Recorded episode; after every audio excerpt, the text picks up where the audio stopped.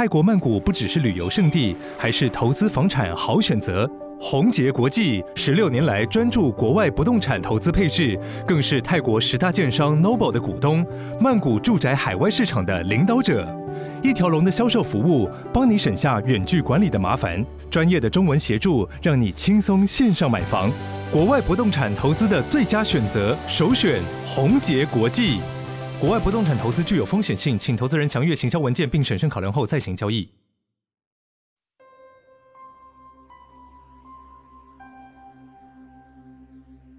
大家好，我们是解压说，全台最不解压的解压说。我是 A 梦，我是阿宇。如果听众最近有在看我们的那个 podcast，应该发现我们的 logo 不一样了。哇、哦，我们 logo 重金打造，全部更新，配色还是配的一样，可是它现在变得比较活泼。可我觉得第一眼看的时候，我就想说，哇，下面那个字很有以前那种新闻媒体在使用的那种感觉。对，因为我们这次着重就是让他说，让我们他一看就可以立刻知道是社会案件，还有冷知识的部分。我其实那时候第一眼看说，下面的字好像警示剧场哦，真的哦，对，就是那种银白色的啊，然后字又大大的这样。因为以前就是在节目，他们设计他们 logo 都是用这种配色。对对对对对，可是上面那三个就很活泼，一个很可爱。我们的压缩怪现在变得很可爱。对，你知道我第一眼看到，我想说哇，看起来有一点那个邪恶邪恶的。然后 A 梦有跟我解释为什么，就是他看起来有点很坏啊，拽拽的这样。嗯、其实因为这个凶杀每个人都很。坏坏透了，所以他表情就很凶。可是你知道，看他的样貌的话，我会觉得是一个很俏皮的人。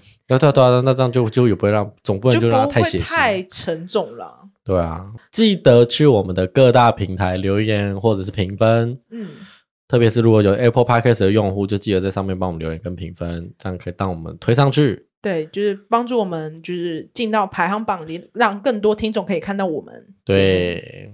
也算是支持我们继续做下去的动力哦。没有错。那回归到今天的案件，今天的案件呢，台湾司法史上呢第四位的死囚。到第四个死囚之前呢，第一个是一九八零年的朱瑞珍，第二个呢是一九八五年的陈高连叶。哦，你应该知道陈高连叶。我知道陈高连叶很有名。对，他其实我们做过他的案件哦，在第十七集，嗯，如果听众有兴趣可以去听。嗯，然后再是一九九零年的杨丽华。然后跟二零零二年之后的，就是这次的我们要讲的这个案件叫林于如，嗯，对，她就是这次第四位女性死刑犯，在台南县埔里镇上呢，有一家已经流传五十年、坚持传统技术制作的手工臭豆腐，叫刘家臭豆腐。那在埔里地区已经经营到第四代。早期刘家臭豆腐呢，是以批发臭豆腐为主。全埔里大概二十几家的臭豆腐店都是向刘家臭豆腐拿货的，但却没想到，在一个媳妇进家门后，这一切就戛然而止。那我们就来听听这个死囚到底做了什么泯灭人性的案件吧。那这个刘家臭豆腐呢，是靠刘家阿公一手打拼的，供给给草屯埔里一带，但阿公毕竟高龄了嘛，所以他想退休。但他儿子肝不好，不太适合操劳的工作，所以他打算继承给他的孙子刘宇航。那刘宇航他体能不错，其实从以前就都是运动都还蛮在行的，对于羽球也特别专精，全省比赛大概都前三名，也是重点培养的国手。但有一次呢，同学就找大家一起去酒店喝酒，这个刘宇航就认识了一个酒店女子叫林于如。林于如呢，长相清秀，身材娇小。讲话还带一点嗲音哦。那刘宇航认识林玉露之后，就立刻坠入情网，反而变成常常翘课啊，不去训练。教练跟老师都一直跟家里讲，但是家里讲也讲不动，毕竟他在家里是独子，父亲非常疼爱这个小孩，都是非常尊重刘宇航的意思，所以他们最后还是步入婚姻了，并在台南埔里结婚请客。但其实爸爸一直都不是很喜欢这个媳妇。因为这个林于如呢，其实长期沉迷于六合彩，欠了一屁股债，甚至带着刘宇航一起沦陷，信用卡每一张都刷爆，然后信用也破产。但是林于如这时候怀了刘家的骨肉，爸爸想说也不是办法，那就干脆夫妻俩一起回来接家业好了。因为毕竟刚刚有讲他本身肝也不好嘛。那刘家臭豆腐呢，基础打得很好，其实只要稳定的做，经济方面是绝对稳定的。于是刘家就先帮刘宇航这对夫妇先还清大笔卡债，打算让这对夫妻重新开始。没有想到接下家业之后呢，的确经营得有声有色哦。因为那一年黄豆价格有高涨，所以刘宇航决定转行自己经营小吃店，所以就自己研发臭豆腐小吃。他除了他们原本的一般发酵方式，还添加中药配方。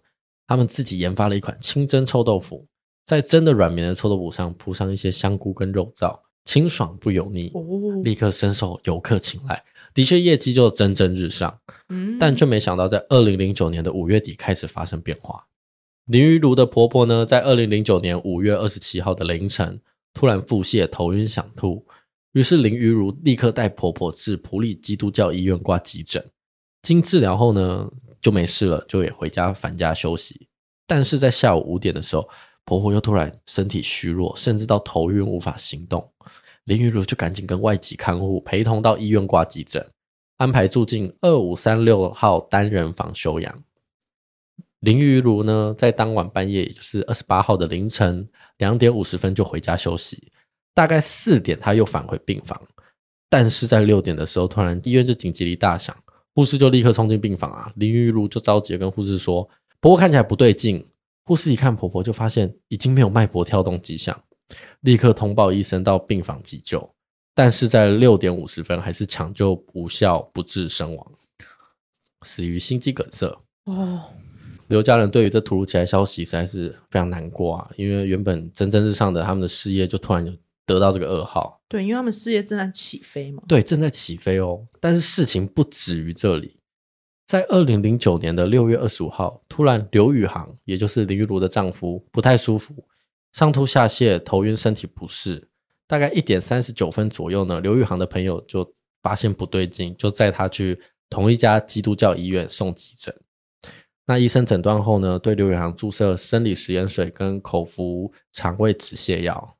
然后就没事了，隔天就返家休息。但是刘宇航的身体都不太稳定。在同年的七月十七号，刘宇航又因为头晕腹泻、全身虚弱呢，到医院就诊。医生诊断为肠胃炎，需要住院观察。于是就安排到一五零五号单人房。在晚上九点三十五分，林玉如请护士重新施打点滴，哦、刘宇航就静静休养嘛。大概在凌晨十五分的时候，护士巡房发现。刘宇航没有呼吸，也没有脉搏，立刻按铃求救，并实施心脏按摩。那刘宇航立刻被送到加护病房继续急救，但在同年的七月二十号凌晨两点，最后还是宣告死亡。啊，死因也是心肌梗塞。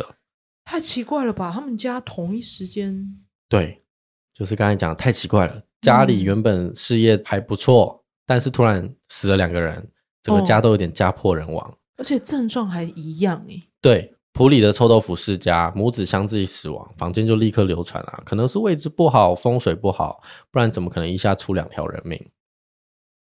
但这时候林玉如的南山人寿保险业务员觉得事有蹊跷，因为他原本要送婆婆的保险金到他家里，大概是一千多万哦，但是他发现不对劲，怎么不到两个月，连先生都意外死亡了呢？因为要发生这么巧的事情很难。而且两个人都有保险，这时候姑姑就提出一个疑点：当初婆婆过世的时候，按照一般台湾的习俗，从安置遗体、树灵、入殓，举行到告别仪式到火化，通常要十到十五天。但你知道婆婆过世的时候到火化花了几天吗？我觉得时间应该不会拉太长，可能三天吧。哎，差不多，总共就四天。为什么会这么短？对，就是很奇怪，怎么那么短呢？因为刚好二零零九年的五月二十四号，那是礼拜四，当天是端午节，遇到连续假期，所以二八、二九、三十、三一到礼拜一的时候就火化了。啊！姑姑说她那时候接到噩耗的时候呢，有没有想到家里看一下婆婆？但到现场却发现婆婆的衣服、手套、妆容都已经化好了。因为正常来说呢，通常会先冰到冰柜，再按照习俗慢慢的把遗体打理干净。但这姑姑一到现场，却发现怎么？妆已经化好了，衣服也穿好了，怎么可能效率到这么好？所以到了刘宇航过世，刘阿公就觉得事有蹊跷，所以要求验尸。嗯，但是林于如不同意哦，怎么讲都不愿意。刘阿公就怕又像之前婆婆一样，就是快速被火化，所以刘阿公就直接跟姑姑说：“走，骑车，我们直接去警局报案。”所以他们就到警局报案说：“儿子平白无故的三天就死亡，媳妇又不让我验尸。”就觉得很奇怪，要报案。因为媳妇感觉在中间不知道做了什么吧？对，就感觉他有介入一些什么事情。嗯，警方也的确就受理报案，发现这的确案件可能不单纯，前后两个人相继过世，而且婆婆跟儿子在死亡之前完全没有症状哦。明明婆婆高龄，却可以每天早起去做臭豆腐。一个是体育健将，都是好端端的两个人，怎么可能瞬间在三天内无症状突然就死去？于是就成立专案小组着手调查，果然发现整件事情并不是台面上这么简单。嗯，专案小组就发现，刚才不是讲林玉如因为沉迷六合彩嘛？对啊，所以负债累累。但是很奇怪一点，她竟然有额外的钱可以去帮婆婆还有先生保保险，所以就去调查。原来她是用每个月都使用最少的寿险，附加很高的意外险，再用月缴缴件。但是不查不知道。查完之后，专案小组就毛骨悚然，因为婆婆跟老公保之前呢，还有一个人，他也帮她保过高额的保险哦，就是林玉如的亲生母亲。啊，所以她妈妈也不在了吗？她的母亲在去年，就是九七年十一月，因为意外身亡。那林玉如呢，是有成功拿到这五百多万的理赔金。那为什么会特别提到保险呢？因为在二零零零年那一年，其实有发生轰动全台的陈瑞清诈保啊杀人案。对啊，那个案件我们也做过，没有错。如果听众想听的话，可以去听第三集，我们是我们很前面的案件了。所以警方就很合理怀疑，会不会这也是一起诈保案？那刚刚不是说原本刘宇航遗体林玉如就要让他火化了嘛？嗯，因为警方这次介入调查，所以立刻通知医院拦截火化，所以刘宇航的遗体就可以进行相关的检验。嗯。那同时，警方也也到医院，企图要还原当时整个过程。到医院后呢，突然就有一个护士跟警方说，林玉如跟刘宇航这对夫妻，他印象很深刻。因为刚才不是有说，在两千零九年的六月二十五凌晨，第一次刘宇航不是不舒服到医院办理住院跟看医生吗？嗯，因为这个护士说呢，那一天半夜两点四十二分吧，护士帮刘宇航安装好点滴后就离开了。但在三点四十分左右，护士在巡房的时候，就发现刘宇航旁边挂的点滴不太对劲啊！点滴原本不是应该是清澈透明的吗？对啊，这个点滴是呈现淡橘色啊，就有点像尿液这样浑浊的颜色，而且它是有沉淀物的哦。而且他赶快立刻看刘宇航的状况嘛，刘宇航整个眼神呆滞，两眼瞳孔变小。嗯，护士就立刻通报医生。医生在做完治疗后，护士也把整个点滴换成就整组全新的，刘宇航才稳定下来。但是护士不放心刘宇航，就放在那里，因为他点滴等于就是有问题的了，所以他就放到护理站附近，方便他可以这样观察他的状况。那林玉如在当天的四点四十分左右就回到医院，立刻就询问说，为什么刘宇航的床位移动了？可以安排到单人房吗？比较方便我照顾。但因为刚才讲点滴发生异常嘛，护士就拒绝了林玉如啊。没有想到，在当天的五点三十分，突然护士就发现刘宇航床位林玉如背对着护理站，不知道在做什么。他就上前关注，发现林玉如拿着针筒插入刘宇航的点滴，不知道在注射什么东西。那护士就立刻上前制止啊，林玉如就说：“哦，好，没有，我就觉得这个点滴好像塞住了，所以我就拿这个针筒想要捅它。”然后护士就立刻，对，很这个很荒谬，护士就立刻制止林玉如。立刻将那个动过手、动过手脚的点滴收起来，再重新换上一个新的。那又再把刘宇航的床位移动到另外一个护士能更好关照刘宇航状况的位置，林玉如才没有进行奇怪的动作。很幸运的是，护士当时就觉得这些这件事情很诡异嘛，所以他又把那个混浊一体的点滴的盖子保存起来。哦，警方立刻就将这个点滴盖送去化验。因为如果验到了什么的话，这就是很相当的证据。应该说，就明就很明确说是他做的，对，他就是一个实质的证据。嗯，果然化验结果呢，发现这个瓶盖里面含有大量的安眠药、抗忧郁药跟农药，还有其他的毒物啊，这么毒？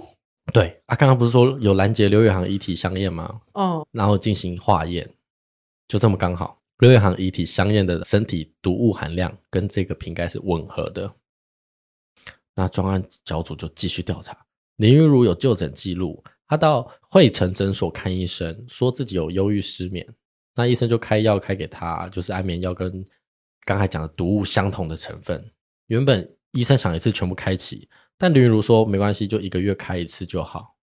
接获报案后的专案小组长达四个月都在监控林云如，期间呢还发现林雨茹为了拿到死亡证明，他明明就还在起诉阶段嘛，他还写信给检察官，要他赶快核发死亡证明书，因为他一个人照顾小孩很辛苦，要赶快领保险金。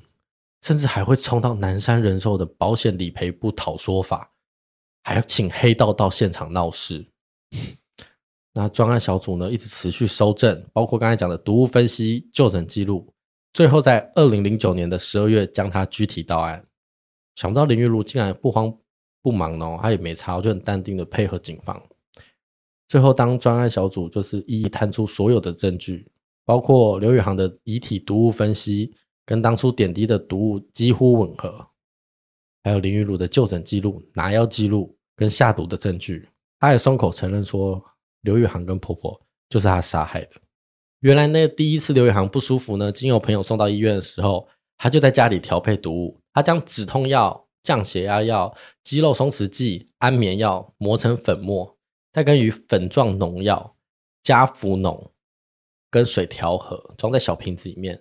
在随身携带一支针筒，到病院探望刘远航的时候，也就是第一次，他将这个毒物注射进他的点滴里，不过就被那个很专业、很负责的护士发现，所以他第一次谋杀失败。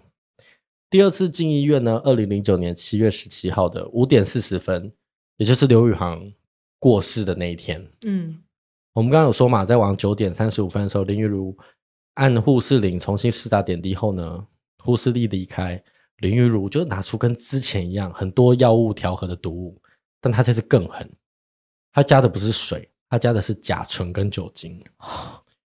而他把这个毒物注射点滴后呢，就把房门锁起来，直到病房巡视的时候，他才把它打开。那护士就发现刘宇航非常虚弱，立刻通报。这时候林玉如就趁着时间假借洗澡名义回家，他才离开医院。而最后刘宇航抢救失败，遗体经过第二次化验后呢，死因就是甲醇中毒导致呼吸衰竭死亡。那婆婆部分因为太快火化了，根本没有办法采验到相关证据。但是有一部分证据显示呢，在未被告知婆婆有被注射毒物前呢，医方医院方判断婆婆死于心肌梗塞嘛。但是调阅病历，那是因为调阅病历表示婆婆有心脏肥大。而且林玉如有告诉过院方说，婆婆有高血压病史，所以初步判断就是高血脂导致心肌梗塞死亡。但是虽然没有经过尸体检验，但是病院病历记载的是急性心肌梗塞并心脏衰竭死亡。但血液生化检验呢，并没有发现这部分相关项目啊，所以婆婆的死亡原因跟疾病相关其实不大。嗯，但是如果将刚才扣查的药物这个东西算进去的话，浓度只要大。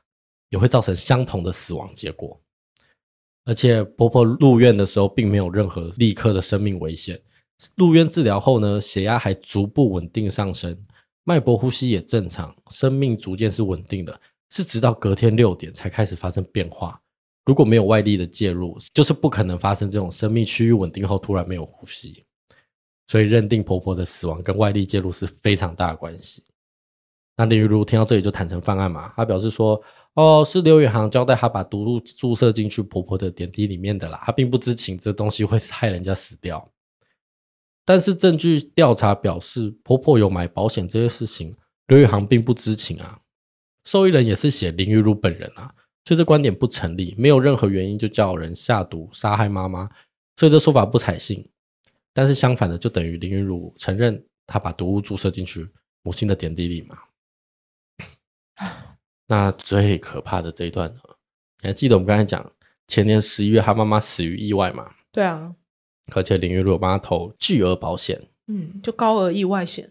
那时候状况呢是林云如十一月十号时回娘家处理债务问题，但是他在离开娘家没多久，下午三点呢，家人陈伯彦就回家发现妈妈沉尸在楼梯底下，仰躺在最下面一层楼梯，身体躺在楼梯上，脚是朝一楼门口的方向。呈现头上脚下的仰躺式。哦，送到医院的时候已经没有生命迹象了，头部重创死亡。所以家人当初以为是妈妈走楼梯没走稳坠楼身亡。毕竟你看仰躺嘛，脚还朝向外面。但警方追查下去，完全不是这一回事哦。而是更可怕、更可怕的真相。二零零八年十一月十号当天凌晨四五点，林玉如呢就独自开车到妈妈家，位于台南学甲区的住处，希望妈妈能帮忙处理债务的事情，因为债主是妈妈认识的朋友。但妈妈并不想要帮忙啊，所以就跟同居人，也就是发现者陈柏彦外出参加喜宴。到下午两点，妈妈就自己先回家里。这时候林玉如就跟妈妈在二楼房间讨论债务事项，希望妈妈帮她向债主，也就是妈妈的朋友说情，希望宽限一下时间啊，让他偿还债务。但是又被妈妈拒绝。林玉如就说：“不然你就向大姐讲一下，借我钱好了，我先去还一下。”但妈妈又拒绝他。两人发生争执后呢，妈妈就生气的离开房间，准备下楼。林玉如就紧跟在后。等妈妈从二楼楼梯口准备往下下到一楼时，林玉如就从背后将妈妈狠狠的推下去。哇！妈妈立刻从高处坠落啊，头部跟颈椎撞击楼梯角，导致死亡。但第一时间妈妈跌落下去翻滚后，后脑勺是靠在墙上的。嗯，然后脸看向二楼楼梯方向。以头下脚上的方式仰躺，林玉如就觉得不对，这样看起来很明显是有人推的。于是他将妈妈的尸体拖到下方楼梯，面朝上，身体躺在该处的楼梯，脚朝一楼方向，就逃离现场。到下午三点，陈伯彦就发现妈妈在那边叫也叫不醒，才打电话叫救护车，但是已经因为颅内出血死亡，抢救也无效。也就是这一次，他得到保险公司的五百多万理赔，已经是收进口袋了。也是让他走上这条泯灭人性杀人魔之路的开端。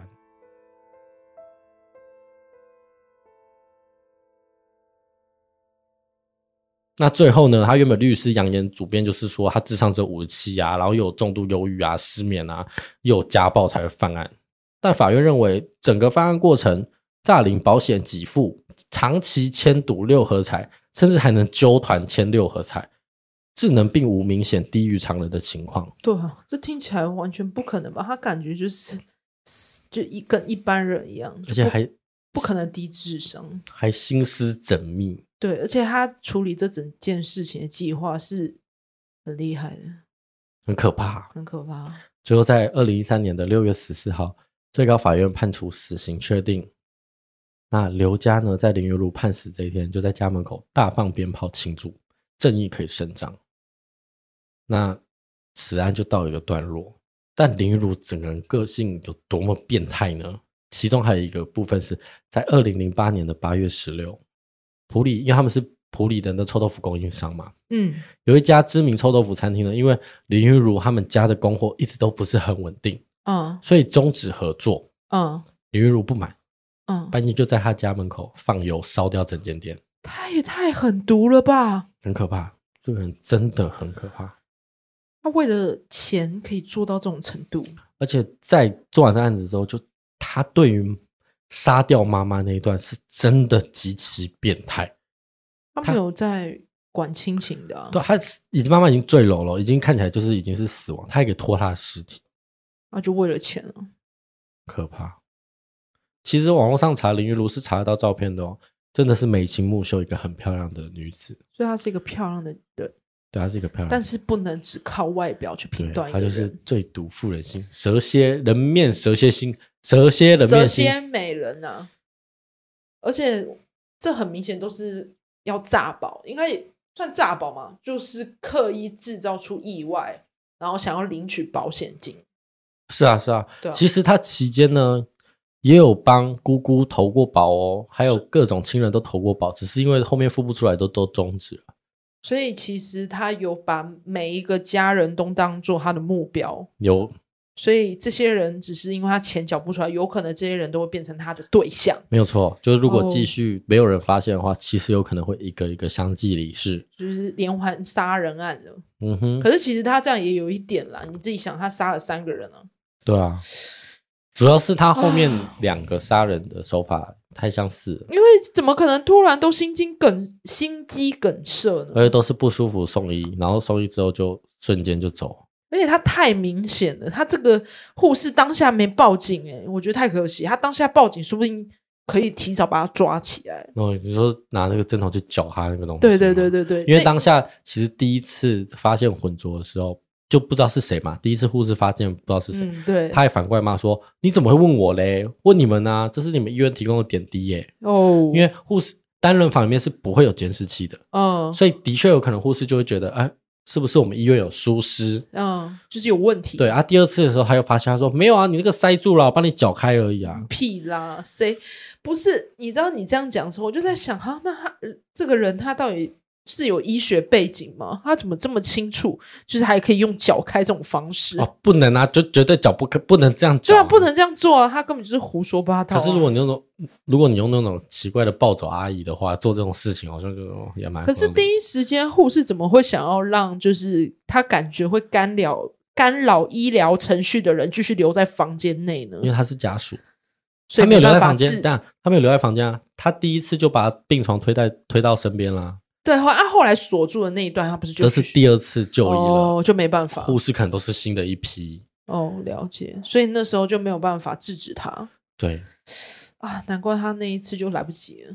嗯哼，好可怜。那今天案件就到这边告一段落。